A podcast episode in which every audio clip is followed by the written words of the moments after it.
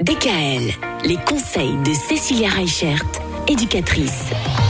On apprend à nos enfants à ranger et on le disait hier, à 10 ans déjà, euh, nos enfants sont capables de quasiment tout faire. Même le ménage, même de passer l'aspirateur, même de sortir les poubelles. Ça paraît fou.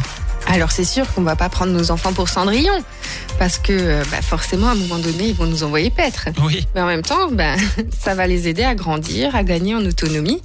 Et pour ça, on a besoin de les aider un petit peu, Mhm. de leur donner quelques petits coups de pouce pour qu'ils y arrivent. Une des premières règles, déjà, c'est inutile de crier après les enfants pour leur demander de ranger, de faire quelque chose, parce que en criant, on va juste les braquer et ils n'auront pas envie de faire ce tri ni de faire ces rangements.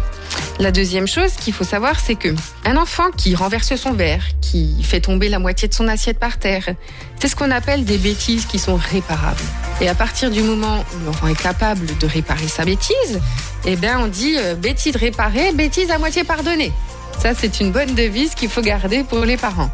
Et donc, on va leur apprendre tout petit à nettoyer le verre qui est tombé, à nettoyer en fait l'assiette qui est à moitié par terre, pour que eux aussi ben, soient capables de nettoyer et de ranger plus facilement. Ce qui va être important, c'est qu'on leur donne toujours des règles simples.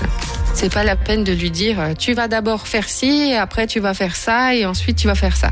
Pour les enfants, jusqu'à 7 ans en tout cas, c'est très abstrait. Et même après, c'est ce qu'on appelle des doubles tâches. Et donc, c'est difficile pour eux d'arriver à mener ce genre d'exercice jusqu'au bout sans décrocher.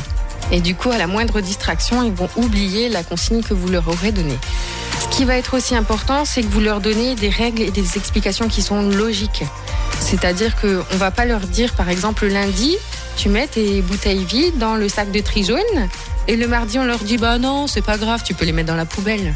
Parce que du coup, ben, les enfants, ils ont besoin d'explications claires, de règles qui sont toujours les mêmes, et surtout des explications qui sont logiques. Donc c'est pour ça qu'on va vraiment faire attention à la manière dont on va leur parler, à la manière dont on va leur expliquer les choses, et aussi, ce qui va être important, c'est de toujours les accompagner au départ, parce que les enfants apprennent quand même énormément par l'imitation.